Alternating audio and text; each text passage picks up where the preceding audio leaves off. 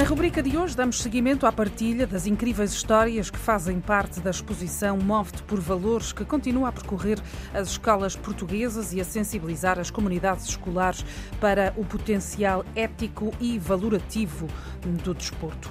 Falamos-lhe hoje de Gabriel Neres, um jovem brasileiro que perdeu a perna direita quando tinha tão somente dois anos de idade. Desde então usa, na perna que lhe foi amputada, uma prótese mecânica. Todavia, aquela terrível circunstância não o impediu de abraçar o desporto, nomeadamente o atletismo, e de honrar em todas as circunstâncias a sua condição de ser humano e de atleta. Entre as inúmeras manifestações de coragem e capacidade de superação de Gabriel Neres ao longo da sua ainda curta carreira, consta um episódio que emocionou o mundo. Neres participava numa prova de 100 metros quando, logo após a partida, caiu queda que fez soltar a prótese que usa.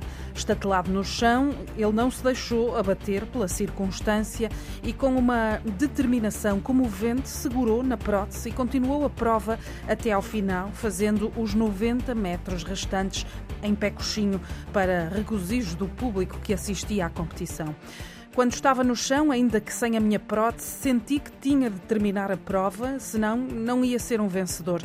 Senti emoção ao terminar a prova, foi melhor do que a ter ganho, afirmou Gabriel Neres no final. O jovem agradeceu o carinho do público e dos seus adversários, mas frisou que não gosta de receber olhares de pena de quem se cruza com ele no dia a dia. Não vê razões para tal, uma vez que tem uma vida absolutamente normal, pratica desporto, estuda, anda de bicicleta, entre outras coisas que preenchem os seus dias.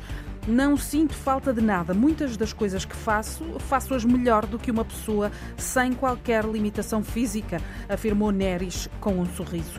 Gabriel Neres não deixa que a sua limitação o impeça de ter uma vida plena e recheada. Siga o exemplo deste jovem, determinado e corajoso, e não deixe que os seus contratempos condicionem a sua felicidade. No desporto, como na vida, vence sempre com ética.